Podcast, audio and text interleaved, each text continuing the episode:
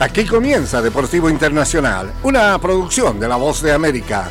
Les informa Henry Llanos.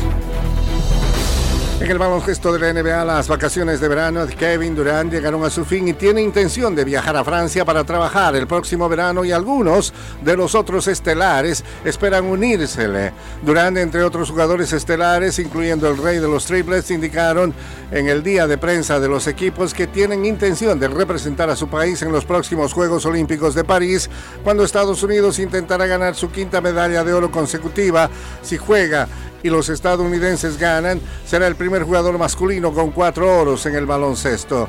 Disputaré los Olímpicos el próximo año, sentenció Durant durante el día de medios de Phoenix. Curry básicamente dijo lo mismo ya que quiere jugar y definitivamente quiero estar ahí, indicó Curry en el día de medios de Golden State. Por su parte, LeBron James le dedicará su vigésima primera temporada en la NBA a su hijo. Alentar a Brownie en su recuperación después de que sufrió un súbito paro cardíaco será lo más importante para el líder anotador de todos los tiempos de la NBA cuando regrese a trabajar esta semana. Ninguna otra cosa que no sea mi familia importa, advirtió James. Pero LeBron también estaba pensando en añadir otro campeonato a su colección y cree que los Lakers de Los Ángeles tienen el talento suficiente para lograrlo.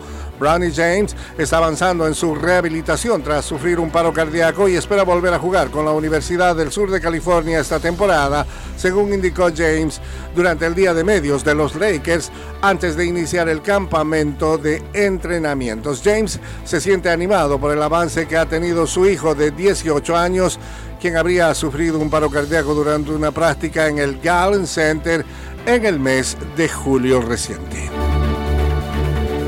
Y el número 2 mundial del tenis, Carlos Alcaraz, accedió a su décima segunda semifinal de la temporada tras despachar el lunes 6-4-6-2 al séptimo cabeza de serie Casper Ruud en el abierto de China.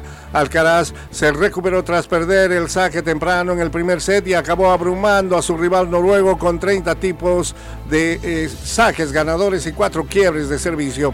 Poder vencer a un jugador de la clase de Casper en sets corridos es formidable, dijo Alcaraz.